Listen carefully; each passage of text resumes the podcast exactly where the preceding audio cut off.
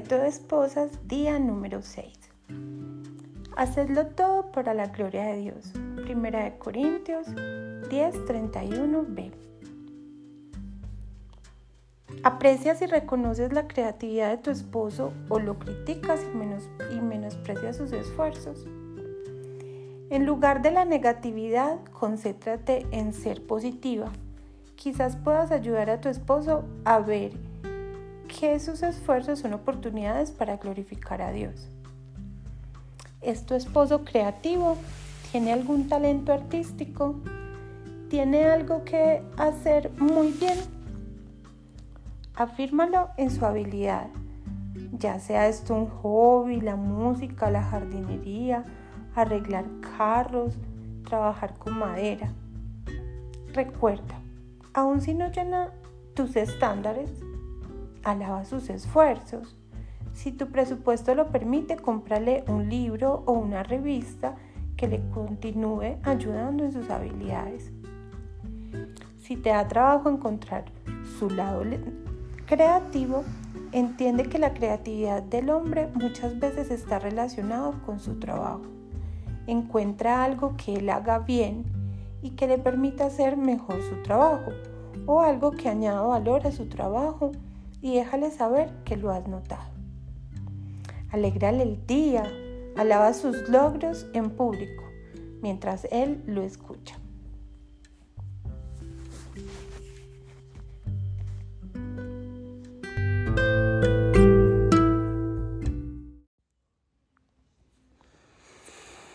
Día número 7 del reto para esposas. No te fatigues en adquirir riquezas, deja de pensar en ellas. Cuando pones tus ojos en ella, ya no están, porque la riqueza ciertamente se hace alas como águila que vuela hacia los cielos. Proverbios 23, 4, 5. Es el versículo para atesorar en tu corazón y meditar este día. Ojalá lo escribas por ahí el dinero es una de las raíces, una de las raíces de muchos problemas matrimoniales. Pregúntate, ¿estoy siendo negativa hacia mi esposo en el área de las finanzas? Determina no hablar mal de tu esposo en esa área. Descubre maneras de animarlo y ayudarle. Maneja tu esposo las finanzas de manera sabia. Hace buenas inversiones basadas en principios bíblicos tiene un presupuesto, hace decisiones sabias en las compras, verificando muchas fuentes antes de comprar. Es un buen mayordomo delante de Dios. Déjale saber lo mucho que aprecia sus esfuerzos en los asuntos financieros. Y si tu esposo es débil en esta área, anímalo cuando observes cualquier buena decisión que haga. Quizás puedas ayudarlo si él está abierto a esta idea organizando sus archivos o dándole alguna asistencia práctica. O si él prefiere que tú manejes las finanzas, busca su aprobación antes de tomar cualquier mm, decisión que le afecte a él. Otro versículo que nos trae hoy como de regalo. Para otorgar heredad a los que me aman, así llenar sus tesoros. Proverbios 8, 21. Un abrazo para todas, mucho ánimo. Recordemos nuestro compromiso, estos 30 días. El primero, me comprometo a no decir nada negativo de mi esposo, ni a mi esposo, ni a nadie más sobre mi esposo. Me comprometo a decirle a mi esposo una cualidad que admiro de él diariamente y compartirlo también con otra persona. Y tercero, me comprometo a cumplir este reto independiente de mis emociones y de las conductas de mi esposo hacia mí. Bueno, un abrazo muy grande. Dios las bendiga.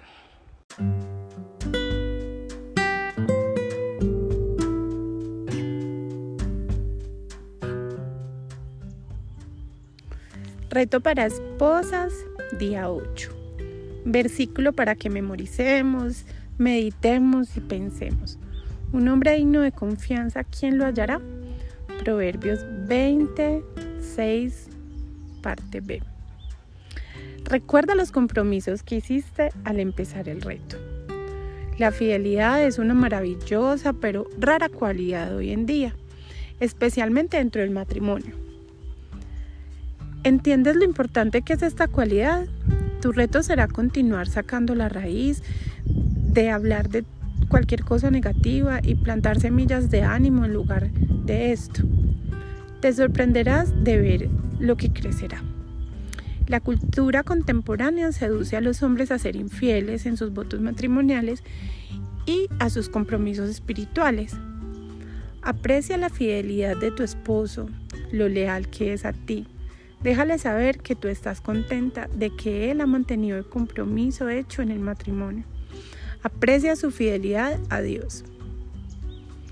Si tienes un marido infiel, eh, paréntesis, o si lo has sido, este debe ser un área sensible y difícil para ti. Ora. Habla la verdad en amor.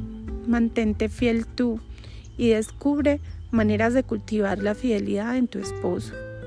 La Biblia dice que los esposos pueden ser ganados por la conducta de sus esposas en 1 Pedro 3.1.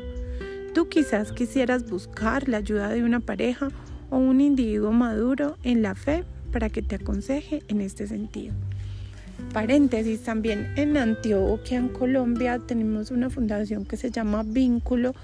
Eh, son especialistas terapeutas para la restauración familiar.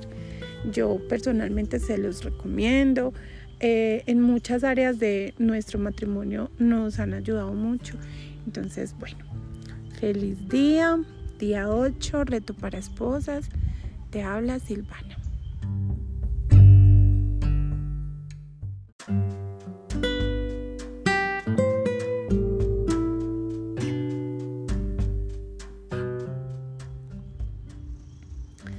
Reto para esposas, día 9. Pero que cada uno sea pronto para oír, tardo para hablar y tardo para la ira. Santiago 11. Ah, no. Santiago 1, 19. en ocasiones estamos tan ocupadas hablando que no tomamos el tiempo para escuchar. Somos tan rápidas a la, a la hora de ofrecer un comentario positivo o negativo que realmente no escuchamos el corazón de nuestros esposos. Recuerda, tenemos dos oídos y una sola boca. Debemos escuchar más. Mientras continúas con tu reto de 30 días, absteniéndote de hablar negativamente y enfocándote en la exhortación positiva, escucha la advertencia del Señor hoy. Sé pronta para oír. Si el escuchar es un verdadero problema para ti, haz este juego. Trata de ver si puedes escuchar a tu esposo durante todo el día, solo hablando si él te hace alguna pregunta. Si tu esposo nota la diferencia, explícale que estás tratando de escuchar más, no solo a Dios, sino también a Él. Una manera más fácil de expresar tu admiración por tu esposo es preguntar algo sobre lo que él disfruta y luego escuchar su respuesta. Si es un área en la que estás familiarizada, continúa preguntándole hasta que aprendas algo que no sabías y luego dígale, y dígale wow, no sabía eso. bueno, te habla Silvana, una esposa más haciendo el reto. Un abrazo.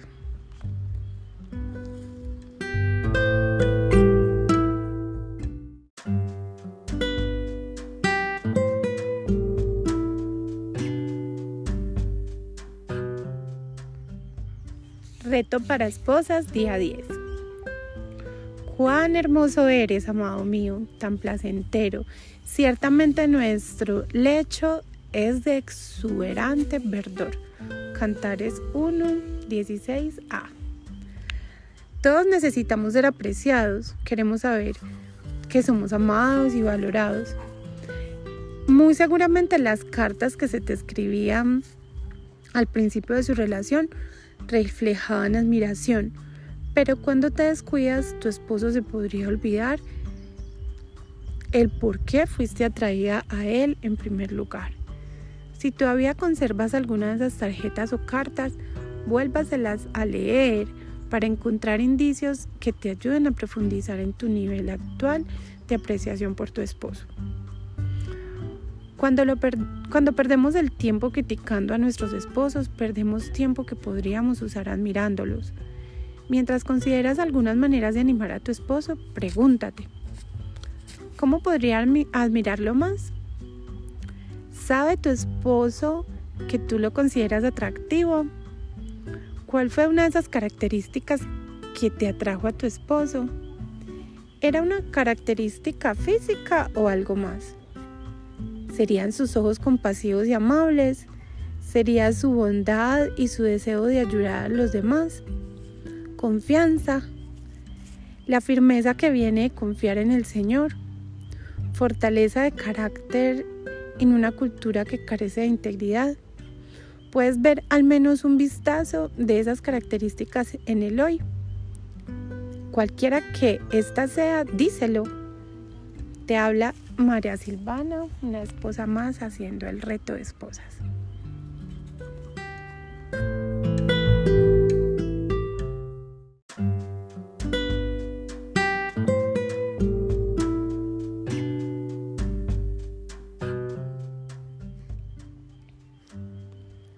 Reto día 11. Las mujeres están sometidas a sus esposos, ah, perdón, las mujeres están sometidas a sus propios maridos como al Señor. Efesios 5:22.